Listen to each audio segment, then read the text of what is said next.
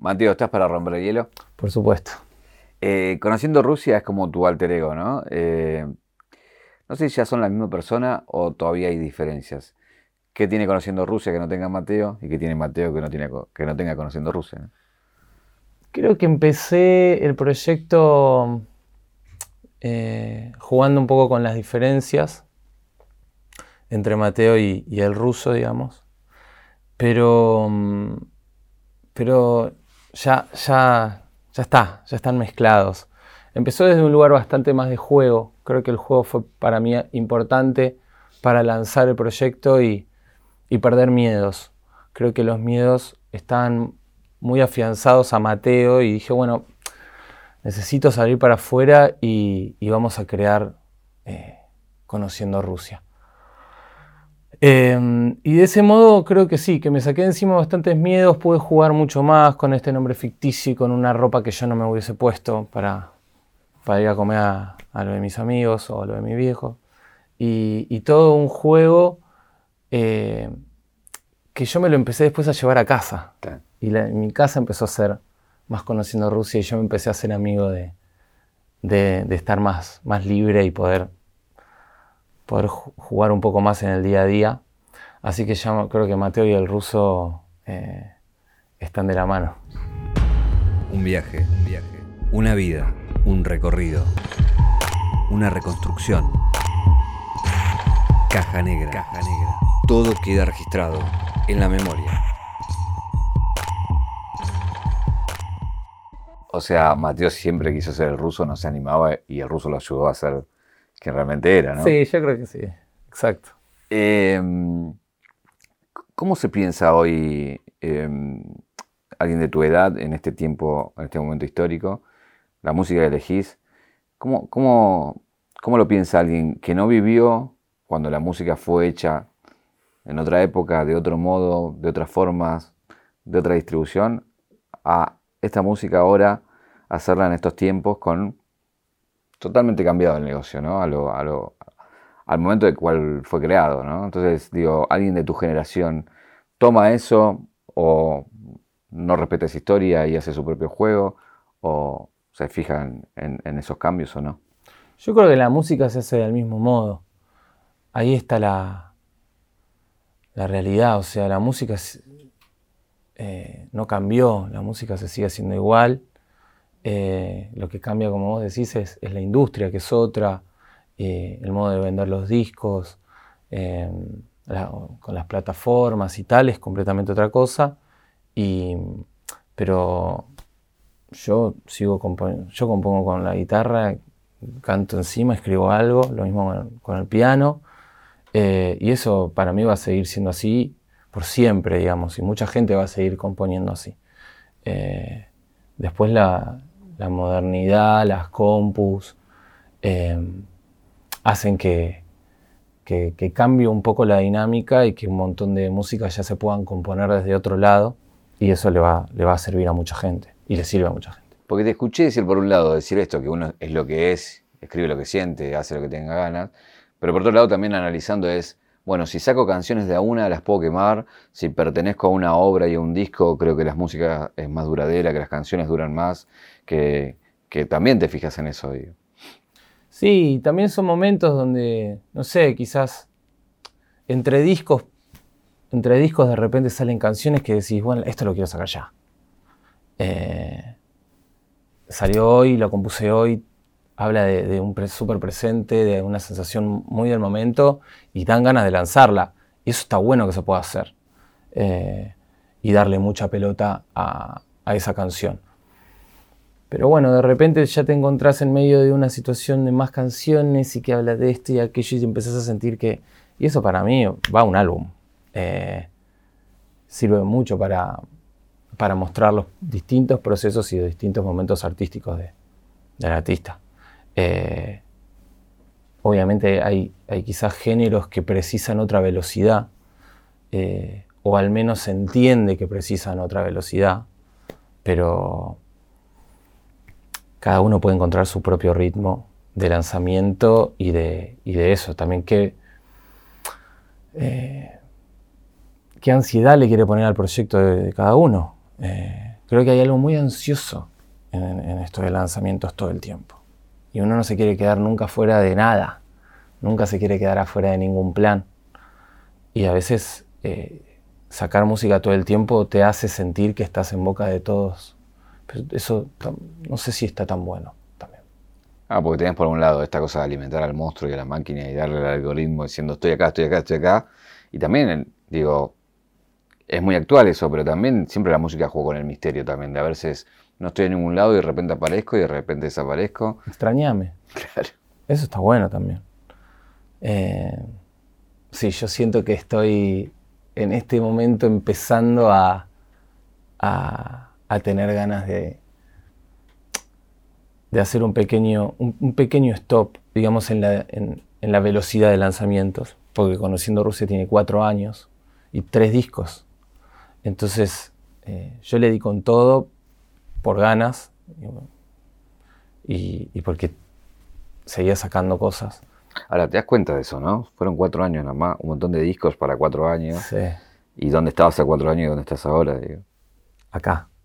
no, bueno, más allá digo, eh, nada, como una carrera muy vertiginosa que digo, si la querés hacer y planear, es difícil que salga. Si no sale nada orgánicamente. Sí, no, creo que salió porque no, lo planeé y fue, fue, súper espontáneo, fue súper eh, impresible. Eh, y, me parece que confío mucho en eso. Eh, intento siempre estar en contacto y volver a esa sensación de, no cálculo, pero siempre dando lo mejor. quiero recorrer el camino para llegar a, donde estás hoy. Siempre, obviamente, estaba lo de tu papá, ¿no? Leo Sujatovich, parte de Spinetta Jade para el que quiere ser música, ¿eso es una cruz que pesa, que hay que enfrentarla, que hay que, o no, no le das importancia? ¿Son caminos paralelos? Hoy ya con el resultado puesto decís, bueno, tiene un carrero en ambos. Sí. Pero digo, nada, un hijo es un hijo y, es parte de, una historia, ¿no? Sí, yo por un montón de tiempo cargué con, con, algo ahí que fue difícil para mí. Em, y que no sabía bien cómo, o poder eh, transformarlo. Porque por un lado, eh, por supuesto, era, era el hijo de, porque cuando tenés a un, padre o una madre que son cracks, te van a relacionar, ¿viste? Y más que nada si, si te dedicas a lo mismo. Y encima yo compartía muchas cosas con él y trabajaba con él. Lo cual por un lado yo decía, ¿qué estoy haciendo trabajando con mi viejo si en un punto me quiero despegar? Pero estando con él aprendo un montón. Eh, y aprendí muchas cosas eh, estando al lado de él. Y eh, era una contradicción fuerte. Pero creo que haber estado con él, haber aprendido tanto y haber también siempre tenido gustos muy, muy distintos, en un momento me, mandé a hacer lo mío y, se me empezó, me empecé a despegar solo. Seguí trabajando con él un buen tiempo después de haber sacado mi primer disco, pero hubo un momento que, ya no podía más. No daban los tiempos para, seguir haciendo eh, cosas juntos. ¿Y a vos te pasaba eso de, bueno, el prestigio él lo tiene, pero estando ahí todo el día con él, viéndolo y decir, ah, no es un crack en serio. No, es un crack. Eh, ¿cómo, ¿cómo, se hace eso? ¿viste? pero y, eso se lo sigo preguntando. Em, pero mm, aprendí mucho de él como músico, como persona y, y, por suerte hoy me siento muy, muy lejano a ese, a ese, sentimiento de cargar con el peso de la comparación. Eh, ya está muy afuera. ¿Él eh, opina sobre tu música? ¿Vos le dabas ese lugar? Eh, no, ¿No, era algo que viva por carriles separados? él es reubicado y, opina cuando, cuando le piden opinión. Eh, o te dice que está buenísimo. ¿Pero vos le pedís o le pediste? Mira, mi primer disco no se lo mostré hasta estar masterizado. sí, literalmente hasta que no estaba masterizado no lo mostré.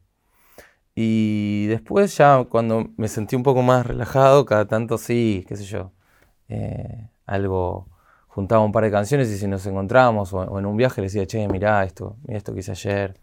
eh, y, y si tengo alguna duda, pero en general eh, no soy de pedir tantas opiniones. También tienes una hermana música. Sí, Y buena música. también. muy buena.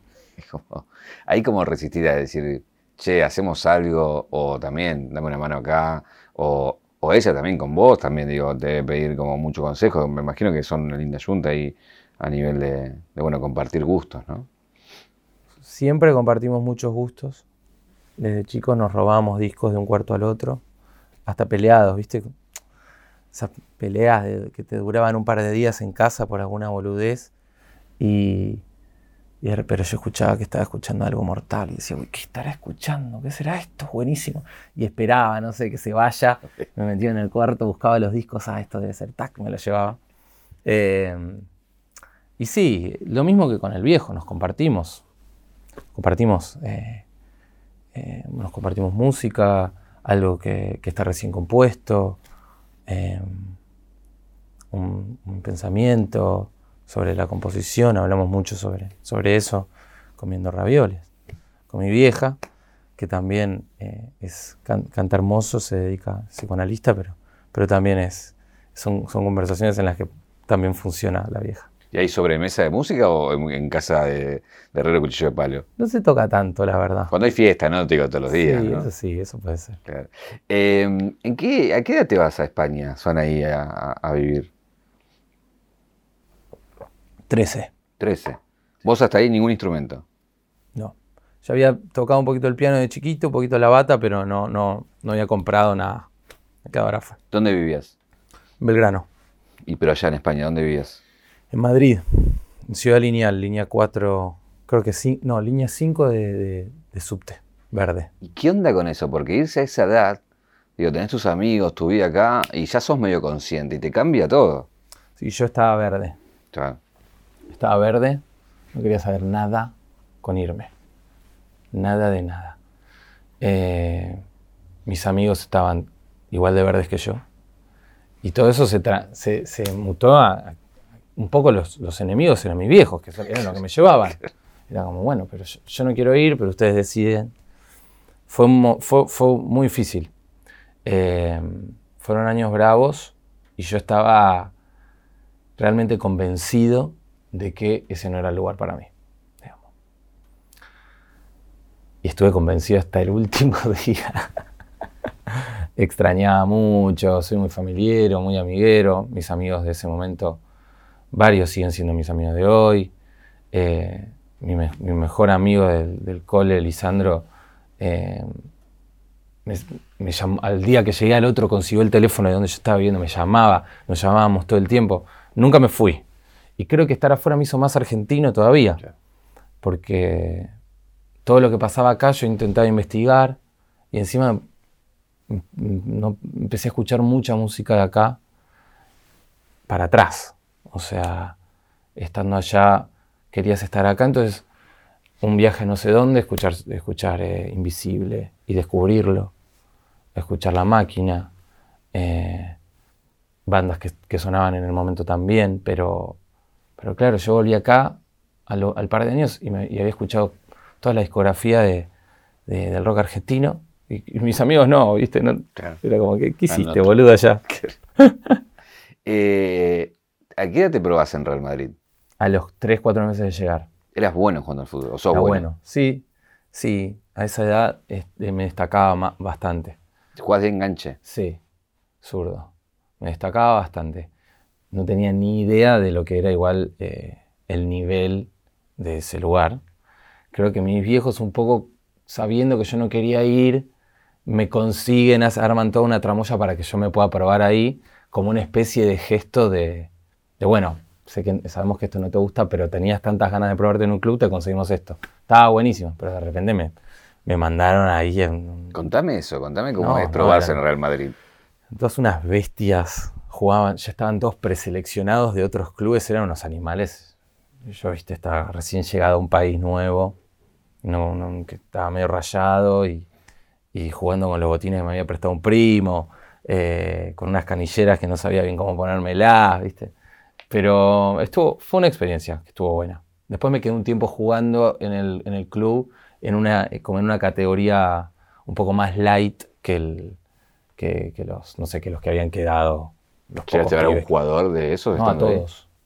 ¿Quiénes, por ejemplo? Y no sé, Ronaldo, Figo, Beckham, Roberto Carlos. ¿Los cruzabas? Y eh, donde, donde hacíamos las pruebas, creo que ahí se mm, concentraban los jugadores antes de ir a jugar.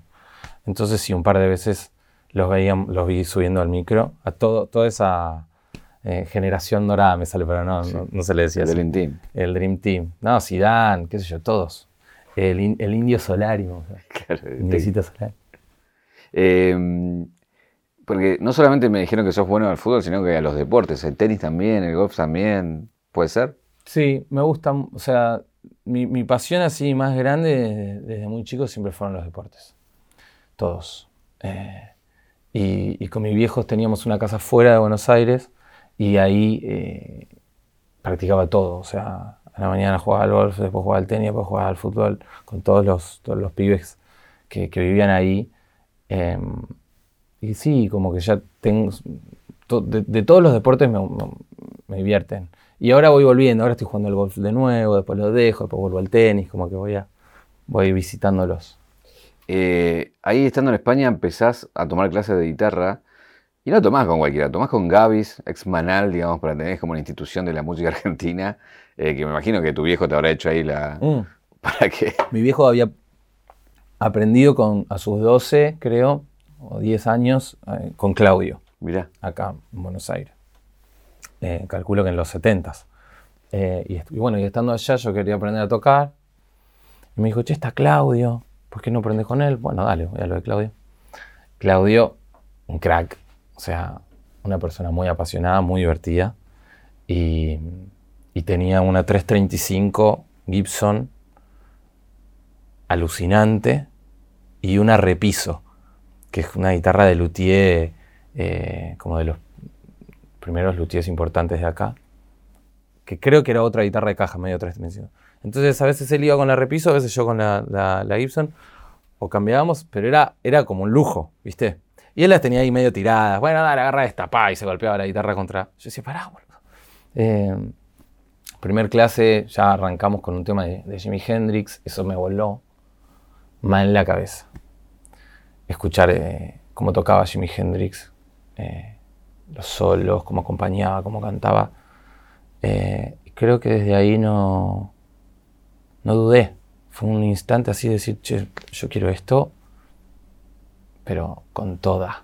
claro. Eh, y me, la devoré la guitarra. En pocos años no paré de tocar, no paré de aprender, de, de estudiar so- un poco solo, eh, que más que estudiar, bueno, era estudiar, pero me la pasaba sacando solos de guitarra. Mi viejo me, ha- me había regalado una- un aparatito que parecía como una Play, pero era una Play para guitarristas. Era un aparatito donde vos ponías un disco, enchufabas la guitarra, te ponías unos auriculares y podías frenar y avanzar exactamente en el lugar que vos quisieras, ir para atrás, ir para adelante. Y así yo me pasaba mil horas sacando solo de guitarra de cualquiera. De Bogan, de, Hen- de Gilmour. Y creo que esa fue como una de mis mayores escuelas con la guitarra. Pero estaba alucinado con todo eso. ¿Hasta qué edad te quedaste ahí en, en España? Fueron tres años más o menos, un poquito menos. Del 2002 o 3 hasta el 2005. El 2005 volví. 2005. Bueno, ya después volvés acá y ya empezás con la música, tenés una primera banda. Sí, tengo una primera banda que la armamos en el cole, en la secundaria, con Joaco Carámbula, que él ya, ya venía teniendo bandas. Joaco que es un, músico impresionante, un súper, súper guitarrista. También de familia de, de- de músicos y de... Entonces también ahí teníamos algo como medio juntos, ¿viste? Que nos parecíamos un poco, pero éramos muy distintos. Él tocaba la guitarra increíble, o sea, era para... eh, era muy sorprendente. Muy. Yo le quería robar todo, Todo. y se lo robé. Algunas cosas no, todo lo que pude. Claro. Pero el cada vez que lo veo tocar, ¿viste? digo, uy, ¿y eso? ¿Cómo, cómo es eso ¿Cómo que hizo? ¿Cómo es? Inventa ahí, ¿no? no siempre estoy inventando cosas nuevas. Eh, armamos Detonantes. Detonantes fue un proyecto muy lindo, que también fue una súper escuela. Ensayábamos todos los días, durante muchos años, todos los días, en Saldías, hace, esto hace como ocho años. Tocábamos un montón, eh, un, sacamos un disco, componía Juaco, cantaba él, yo lo acompañaba, eh, producía un poco los ensayos, estaba como más en esa, en esa faceta. Lo que me parece interesante de tu carrera es que, nada, como haces como el, camino de varios músicos, porque algunos son sesionistas y se quedan sesionistas todos los días, otros hacen jingles y se quedan con jingles todos los días, otros hacen fiestas y se quedan con las fiestas todo el tiempo. Y vos como que fuiste un poquito en todo, ¿no? Un poco de todo. Y quería recorrer un poco cada uno de esos lugares. ¿Cómo es tocar una banda de fiesta? De esos que van al cumpleaños del 15, al bar mitzvah, al casamiento. Es excelente. Porque eso también sin querer fue eh, aprendizaje de rock nacional, porque era una banda de fiestas que tocaba canciones de rock nacional. Mientras yo tenía ponerle detonantes y recién había salido del colegio y estudiaba música, mm, daba clases de guitarra, me hacía los mangos con eso y eh, los fines de semana a la noche tenía lo de las fiestas. me, venía muy bien porque aprendí un montón de temas de rock nacional, algunos nunca me los aprendí bien y los chicos hasta hoy cada vez que me los cruzan me dicen, ¿te acordás, boludo? Tocamos 150 fiestas y, todo, y no te acordabas hasta el tema. No me acuerdo. No te acuerdo. Eh, muy cara dura. Y estaba, me hizo, me hizo muy bien porque con detonantes tocábamos y yo estaba como un poco más tímido y lo tenía juego que era gigante y, se movía para todos lados y yo no sabía muy bien cómo hacer. Y en la banda de fiestas te hacen cualquier cosa. Entonces ahí me, fui soltando más en el escenario. Eh, no me conocía nadie, nadie me iba a conocer ahí. Eh, y eso, no sé, todos los tipos de fiestas posibles. ¿Recordás alguna historia de esa? Viste que en las fiestas pasan cosas. Desde que se pudra hasta que venga alguien y se... Eran muy bizarras, porque algunas eran como en super hoteles, todo zarpado, y otras quizás eran en una casa, en un country, y estaba Bocini, que lo habían contratado para que esté Bocini ahí en el casamiento. Y Bocini comiendo sanguchito de miga. Y vos tocando. Claro, yo tocando. Eh, al lado de una pileta y todo rempedo mal. Eh, y, no sé, algunas noches hacer cuatro fiestas en una noche. la verdad es que a mí me gustó mucho. Eso duró un año. Cuando termina lo de la banda de fiestas, más o menos coincide con que me voy a vivir solo, que eso habré tenido ahí 21, 22, con Moby, con un amigo, también músico. Eh, y ahí empiezo a laburar con mi viejo. Cuando me voy de casa, empiezo a laburar con él. En el, en el estudio de él, en Carranza. Eh, empiezo a, de a poquito a empezar a aprender todo el, todo el mundo de la música publicitaria, del cine, de la música para radio y, todas esas cosas. Que, que, eso, bueno, ahí estuve varios años. ¿En qué colaboraste así que sea conocido? De, o de tele o de cine. No sé. ¿Recordás alguna? No hice ningún jingle demasiado famoso. Yo creo que sí y no lo querés decir. Sí, bueno, algunos sí. Sí, es verdad. No querés que la gente sepa que sos vos ese. No querés, no querés que la gente sepa que sos el de Yumi, el de. bueno, hay, un, hay una cortina en una radio que canto yo y que todavía creo que está sonando no. voz ahí. Sí. Mirá, un programa conocido. Eh, no, ni siquiera es un programa, es la música de, la, radio. Sí. Y cada tanto alguno me manda, che, boludo, este canta igual a vos. Sí, soy yo. uno me está robando. Sí, hay uno que se está copiando, pero soy yo. Eh, sí, y, ahí aprendí o sea, eh, muchísimo. A producir, a la compu, a grabar los programas, grabar a otros músicos, cantantes. Y aparte para otro, ¿no? Que es Todo para otro, sí. Em, eso estuvo bueno. Siempre entraba en crisis igual con ese trabajo. Entré muchas veces en crisis. Eh, y por alguna razón después como que le encontraba la vuelta y seguía. ¿viste? ¿Por qué, ¿Por qué la crisis? Y porque... ¿Pero sentías artístico? Tenía, claro, inquietudes artísticas a desarrollar que no estaban claras, que no sabía bien qué eran. Trabajar haciendo música para marcas me parecía de algún modo algo difícil espiritualmente. Eh, pero por otro lado aprendí un montón.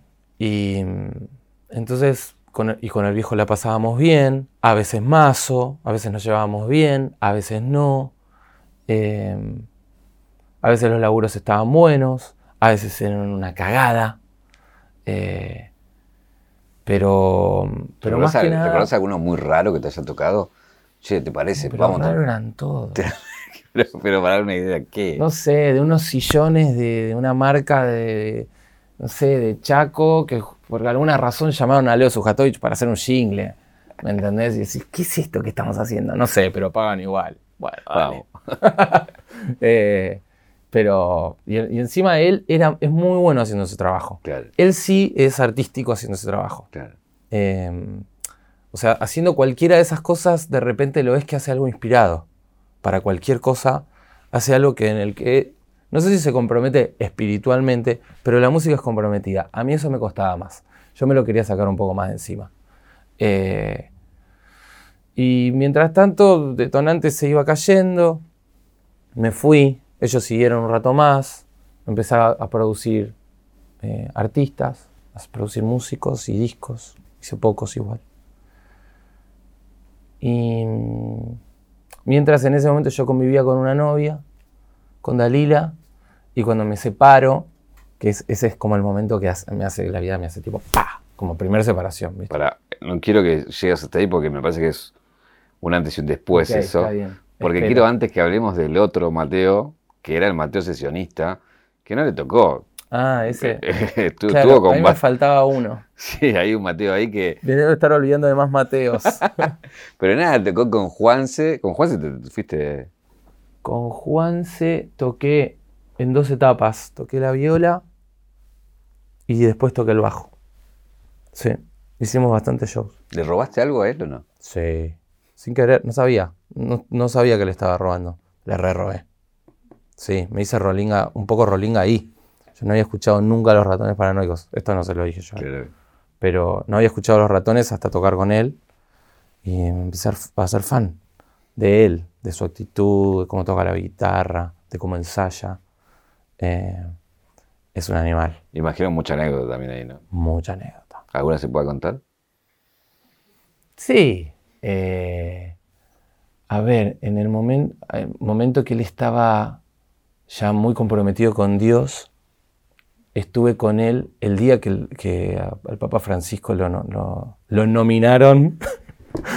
se ganó, el, Grammy de ser Papa. Claro. Sí, estábamos La fumata. La fumata. Y él estaba. ¿Vos estabas con él al lado? Estaba con él al lado y, él sabía todo, ¿no? Porque es Francisco. Sí, porque no, porque el tipo aquí va por acá, es franciscano y no sé qué, y tenía un montón de info. Él, o sea, se metió en ese fly y, estudió un montón, sabe un montón. Que lo gritaron como un gol. Él lo gritó como un gol. Nos fuimos a tocar a Paraguay eh, y también al otro día súper comprometido, fue a la iglesia. Siempre me la pasé muy bien con él. Siempre. Muy diverso, tipo muy gracioso. Y cuenta muy buenas anécdotas, que esas no las puedo contar porque ya está, las cuenta él. ¿Quién más, ¿Con quién más tocaste? Bueno, con Fito grabé un disco cuando yo tenía 20, que lo producía el viejo. ¿Qué música para alguien será? Eh, sí, ahí grabé unas violas. Em, no sé, toqué un tiempo con un par de shows con Marcela Morelo, con Lito Vitale me fui a Italia a hacer unos shows. Trabajos más randoms también, con gente muchísimo, completamente desconocida que yo iba a tocar la guitarra. ¿Qué más? No sé, no me acuerdo. Un montón. Pero sí, bastantes cosas. Varias vidas. No, viajé un montón, sí, con, con cosas, con proyectos de Disney Channel que me llamaban y yo iba y tocaba. Eh, giré un montón por Argentina. ¿Eso de Disney Channel era eh, obras de teatro o era para series? No, eran programas de tele de Disney, que son, ellos son inteligentes y arman de un programa que tiene una banda dentro del programa y ese programa sale a tocar, porque los eligen chicos que cantan y tocan bien. Eh, pero necesitaban un guitarrista que pueda hacer solos y cosas así. Y, ahí me, mandaban a mí. Eh, ahora sí volvemos al momento del a la historia, a la historia. re, re No, no, pero porque creo que vos hablas mucho del corazón roto como combustible para, tus canciones. Sí. Bueno, ahí se me, se me parte mal el alma y, y fue el punto de inflexión como para para romper un poco con todo, porque me había quedado sin, novia en una casa nueva, estaba reangustiado, muy perdido, súper perdido con, mis convicciones, con mis deseos, hacía un trabajo que no me gustaba tanto, estaba en una posición que no era del todo feliz, incómodo quizás con esa relación de, de hijo de y trabajando con él, contento con eso, pero a la vez no. Y la música, un amante pleno de la música, pero a la vez no la terminaba de disfrutar. Entonces, esa separación estuvo buena porque me, me requete contraimpulsó a, a ir para, para arriba con todo. Dije, este es el momento para mí para hacer lo que se me cante.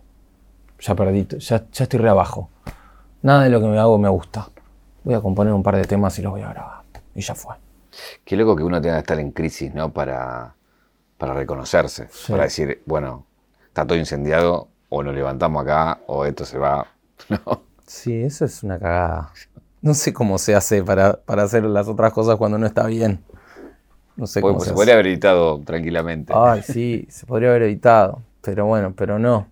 Eh, y lo grabé, ese disco lo, se compuso ahí medio en el momento. Fui a lo de Nico Betech, que es un súper músico y productor y amigo, que prácticamente no lo conocía, pero sabía que trabajaba bien. Y le, dije, mira, no sé, yo quiero grabar un disco.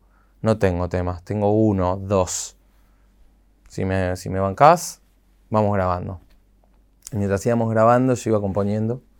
Llegué a hacer siete temas, no más. Y dije, voy con esto. y no lo quiero demorar porque se tenía miedo de que en, la, en, el impas y en la frenada para componer más aparecieran miedos y cuestiones y cosas así que me y, frenar. Entonces dije, bueno, ta ta ta ta ta ta ta ta y saqué el primer disco.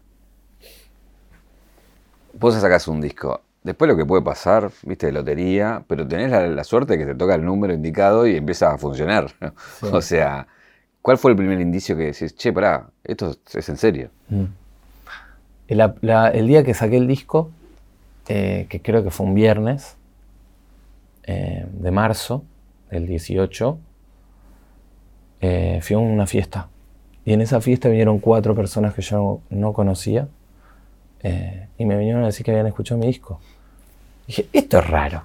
Esto nunca me pasó. Esto alguien lo pagó. Sí, o sea, ¿qué pasó? ¿Quién, me está haciendo la prensa acá? y ahí y creo que empecé a sentir que algo, algo pasaba. Y creo que eh, lo saqué con, con, temores, pero a la vez estaba muy convencido del disco que había hecho. A mí me parecía que estaba muy bueno el disco. No siempre estoy tan seguro de lo que hago está bueno. O, hoy en día estoy en un momento un poco más dudoso. Eh, quizás estar en una situación un poco más ya en juego me hace quizás tener más cosas en cuenta o etcétera. Pero en ese momento no. Y estaba real, estaba, me gusta mucho mi disco, decía, como me encantaba, ¿viste? Eh, le tenía mucha confianza, pero no en absoluto la confianza como para saber que todo eso que sucedió con el disco iba a pasar. Ahora, qué problema la duda, ¿no? Porque en ese momento, pues era lo que era. Y hoy con ya varias cosas que pasaron, uno se vuelve conservador porque tiene miedo de perderlas y dar el, próximo paso y no, es una paz. Es malísimo eso. Sí, sí, sí, es muy malo eso. Por eso, no sé, estoy, estoy en, un momento de investigación de cómo se pierden, perderle quizás el respeto a, todo eso o animarse a perderlo todo de nuevo. Parece que eso, eso está bueno también. Igual eh, desde ese primer disco hasta previo a la pandemia fue eh, poco el tiempo, pero muchas las cosas que pasaron. Empezaste a tocar en, lugares cada vez más grandes y de hecho previo a la pandemia ya está, tuviste que suspender varias cosas grosas que iban a pasar. Eh, también fue un corto tiempo. ¿Cómo lo viviste a eso, a, ese crecimiento tan vertiginoso? Que obviamente es parte de toda esta historia que venimos contando, pero lo real estuvo condensado ahí, digamos. ¿no? Sí. fueron meses muy buenos apenas había sacado el disco y también empezó a ser todo un poco raro porque porque bueno no, no sé eh, la gente se me empezó a, tener empezó a tener un vínculo distinto conmigo. Ir a un cumpleaños una fiesta y gente que quizás era más de vista se acercaban y che boludo qué bueno el disco y che cómo hiciste eh, cuál es el truco cosas así que empezaron a ser un poco incómodas eh, y, no sé, empezar a quizás resguardarme un poco, me volví un poco, poquito loquito. ¿A qué nivel? No, bueno, de que quizás no querer ir a algunos lugares. ¿Y te hincha eso o no? Ya no. Fue un poco más al principio, como más con el contraste de la gente que yo tenía cerca. Claro. Que tenía cerca pero lejos. Cómo esa gente empezó a relacionarse conmigo. Pero a veces es natural, qué sé yo, vos ves a alguien que, que hizo algo, que lo escuchaste, te gustó, te querés acercar, lo querés saludar. Para mí era raro. Eh, estaba bueno, pero empezó a ser raro también. Eh, y quizás me sentía más mirado.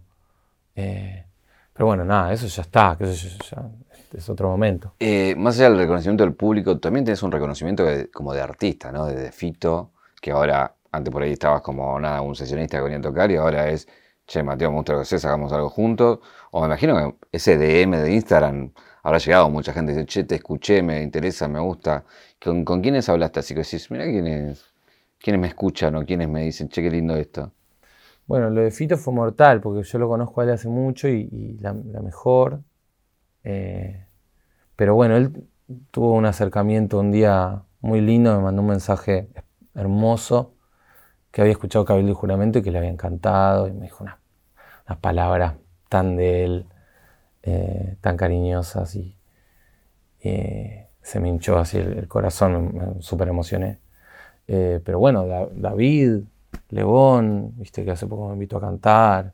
Eh, no sé, Andrés, viste, eh, Coti, gente afuera, productores. Eh, empezó a pasar como que mucha gente me escriba, o felicitándome, o queriendo compartir y hacer algo.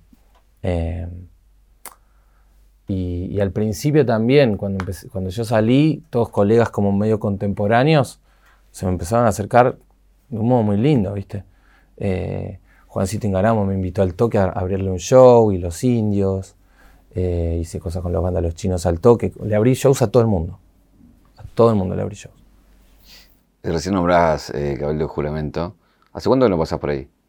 No, paso todo el tiempo. Creo que pasé ayer. ¿Y cada vez que pasás? Sí, sí. Re. Como que a veces no, pero a veces estoy andando y digo como, ¿qué meme? Soy un meme manejando por cabildo y juramento. es que te, este, ponerte abajo el cartel y que la gente pase y se saque fotos. Sí, sí, lo debería hacer alguna vez. Para tipo una, historia, dos, tres historias a la y a ver si alguien gira la cabeza. Em, ¿Qué tienes ganas ahora? Porque bueno, eso habla de un crecimiento, un recorrido que tiene que ver con, lo que uno hace la música y produce efectos que por ahí algunos esperados, otros no, mm. pero tiene que ver con, lo que se produce. Pero a la interna de la música es siempre uno, la guitarra, el lápiz y ver una, qué universo que tiene adentro vuelca ahí, ¿no? Hoy, ¿qué está adentro tuyo que, que, estás con ganas de volcar en, música, digamos? No, no tengo idea. Mira. Julio, no, no. Estoy recte contra amigándome con, con el signo de pregunta porque eso, siento que son cuatro años, tres discos. siento que me tomé todo el, vaso que tenía de, inspiración o de contenido y de cosas. Así que ahora lo, tengo que rellenar. O sea, está con el estrés postraumático de, recuperarse de, sí, un poco, O, o, sinceramente eso, ya pasaron todos estos años, hice un montón de cosas, no paré desde el minuto uno. Entonces no sé si es parando o haciendo qué, pero probablemente eh, necesite, eh, no sé si es que necesite, estoy con ganas de, búsqueda, de, entrar nuevamente en búsqueda. Saqué un disco hace un par de meses, en noviembre, eh, es muy reciente eso, a la vez. Las obras necesitan su tiempo em, y nuevos intereses, nuevos contenidos, nuevas músicas que escuchar, nuevas cosas que leer, nuevas pelis que ver por suerte también los viajes que, propone la, las giras son bastante interesantes para eso, conocer gente nueva y tal. Pero en este momento digo, no sé qué quiero hacer. No sé cómo sigo, pero sé que sigo. Lo que sí tienes un, un estadio próximo de más de, no sé, 12.000, no sé cuánto tiene la de capacidad. 14. 14, 14.000. y nada, es un desafío nuevo, es algo especial. Imagino que también te dé representar eso, a ver cómo hago algo distinto en un lugar distinto. ¿no? Sí, sí, sí. El Movistar en noviembre del 5 eh, es increíble. Fui hace poco, todavía no vi ningún show ahí, pero fui, estuve paradito ahí en el medio mirando todo, es, inmenso, pero me encanta, me encantan los desafíos a mí. todas esas cosas de, tocar en lugares nuevos, un poco más grandes y juguémonosla y dale, ta, ta, ta, ta, ta. Eso me divierte mucho, como esa zanahoria. Siento la que es grande es la del estadio. Eh, un artista en, tu momento piensa futuro, tipo en un estadio, sea un River, un Vélez. Sí, yo creo que sí. Pero también soy muy. Estoy muy detrás de la zanahoria, la real. Después del Movistar, vemos. Pero. Pero sí, me, me, súper enfoco en lo que tengo por delante. Y nada, tenemos, ya tengo bastante armado el show como quiero que sea. Eh, falta ensayar, armar bastante los contenidos de todo lo que va a pasar ahí. Pero ya la lista de temas es muy distinta a lo que a cómo, venimos haciendo los shows. Es completamente otra dinámica. Em, recién hablaba de Vélez y vos estuviste en las bandas eternas, ¿estuviste en Vélez? Sí. Y estuviste, eh, si no tengo mal dato, eh, tipo en, la, en tras bambalinas. Yo creo que de, todas las combis que fueron de músicos a Vélez, la, combi que pasó a buscar a mi viejo fue la, primera que llegó a Vélez, conmigo incluido. Me, llevó. Sí, llegué a Vélez, no sé, a las 2 de la tarde, no había nadie.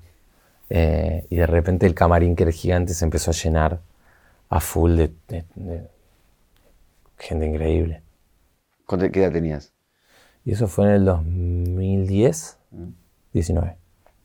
¿Y ¿Quiénes estaban? ¿Qué recordás de ese momento? Y, estaba todo el mundo, porque, no sé, viste, empezó, cayó, bueno, Gustavo, Fito, eh, ya Luis, eh, Malosetti, eh, Moyo, Berdinelli, Cardone, el Mono Fontana, Guille Badalá, Baltasar Comoto, eh, toda gente que muy, muy grosa, muy buenos músicos. ¿Ahí te das cuenta que estás en un momento histórico o te diste cuenta después? Sí, sí, sí. sí. Todos los encuentros con Luis previos que tuve, eh, que iba a la casa con Luis porque era muy amigo de Vera y soy muy amigo, eh, yo ya era muy fan. Y, yo sabía a la perfección que todos los encuentros con él eran momentos increíbles normales igual, ¿eh? Pero eh, siempre que tuve situaciones así importantes de estar en, ese tipo de lugares, sí, re sabía que, eran momentos claros. ¿Recordás alguno de ellos en especial, de tus encuentros con él? Em, al primer show que fui de Luis con Vera, eh, como en el camarín, estaba Luis con la guitarra tocando y, en un momento dijo, che, bueno, alguien quiere tocar. Y me pasó la viola, ¿viste? Y cagué solo me sé temas de él aparte. Así que puse a tocar eh, El vino en tibia, sueños al jadear. Ese tema. Eh, los libros de la buena memoria. O sea, muy gracioso. Y no, y, eso, y ir a la casa y también cantar un rato, que me muestre alguna canción, que me la muestre cantándola en la guitarra. Esas cosas son increíbles. Em, hay un, legado ahí, ¿no? Eh, o todo, todo, el tiempo se te pone en ese lugar como el que va a continuar con el cancionero del rock o, de, nuestra música popular. Eh, ¿Sentís eso? ¿Que te meten ahí en ese lugar? Sí. ¿Y es qué te pasa con eso? Me gusta y a la vez es una responsabilidad. Pero está bueno también. Em, recién hablabas de Vera como amiga y te he escuchado siempre que, que tus amigos están siempre presentes. De alguna manera, como que rige un poco tu vida, la, amistad. ¿A qué nivel eso? ¿En, qué se puede ver eso, digamos? No, me la paso en contacto y tengo un grupo de amigos muy firme. Somos seis, eh, seis varones muy, muy unidos. Después tengo también más, más, más, amigos, pero justo tengo un grupo muy, muy unido que, que nos vemos mucho. Eh, Sí, por alguna razón hay algo que me convoca mucho de la, de la amistad, de gente que, quiero mucho, que, es importante, ¿viste? Eh, la familia también, pero los amigos pasan to- pasa de todo con los amigos. Creces con los amigos, eh, aprendes mucho de los amigos y te bancan en las buenas y en las malas. Y a mí me vienen bancando mucho en las buenas y me acompañan eh, muy bien, la verdad. Muy bien. Eh, tengo una caja negra y acá tengo un objeto que siempre en este caso es esta foto. ¿Reconoces esta foto? Sí. Esa foto es en mi casa. Eh, creo que es una muestra de piano. Tiene pinta de ser una muestra de piano de mi abuela. Mi abuela era profesora. Eh, eso creo que fue una muestra de piano en mi casa. De sus alumnos, yo era uno de ellos. Eh, debo haber estado tocando o Mariposa Tecnicolor, o eh, La Marsellesa, o el tema de la, de la película de Tarzán. Esas son las tres cosas que me acuerdo que aprendí con mi abuela. Tu abuela era eh, profe de piano y fue la profe de Charlie García. Sí, y miles, miles, miles más. Cada vez me encuentro más con alguien que me dice, che, yo fui alumno de tu abuela. Sí. Y entre tantos fue profesora de Charlie. Al- Un Charlie de 30. Claro. Sí. Vos no llegaste a cruzarte No, no. y no, ni, no. tenés registro de algo de eso. No porque yo no había, me parece que yo no había ni, ni siquiera nacido. Eh, sí, mi viejo con 20 años se lo cruzaba quizás a Charlie con sus 30 cuando estaba haciendo como una- un, un momento de, de reestudiar el piano o algo así. Una abuela muy copada, muy piola. ¿Y pensás en ella cuando haces música o cuando tocas o cuando... Sí, está, está, está. eh, somos todos músicos en gran parte por ella.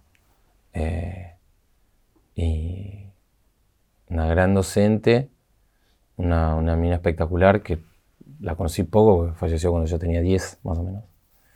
Pero, pero sí, el piano, el piano es, es un objeto familiar Está el piano. está siempre el piano. Es un objeto familiar. Eh, yo soy el peor, el peor pianista de la familia, pero, pero lo amo, lo siento, a veces en un punto lo, lo siento más familiar que la guitarra, que lo sé tocar mucho, mucho mejor. Eh, tengo acá para regalarte el 0800 Don Roach, abrilo y, y es el regalo que le damos a cada invitado de Caja Negra. Qué lindo. Que bueno, Oh, que usas bueno. anillos, así que te... Upa. Es grandote, bien, pues yo tengo unos garfios. Si vamos a la caja negra de, de tu vida, ¿qué, ¿cuál es la escena que te convierte en el ruso? Digamos, o en Mateo, que ya es el ruso. Eh, mi primer show, el primer show eh, en La Tangente, esa- ese, ese día, ese show fue... Me sentí el ruso. Eh, salí a tocar y a cantar. Fue la primera vez que canté en vivo, aparte, me parece. Que canté mis canciones. Y mm, es una de las noches más, más especiales. Para mí, para la banda que me acompañaba, que es bastante parecida a la banda que me acompañaba hoy, para, los, para todos nosotros fue un, fue un shock.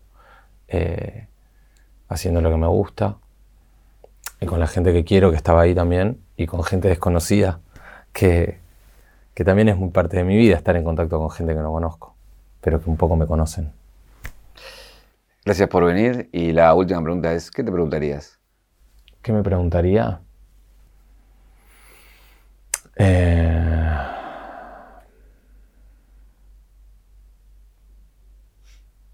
mm, brava esta, ¿eh? Em, me preguntaría siempre si estoy haciendo lo que quiero. Gracias, Mateo. Gracias a vos.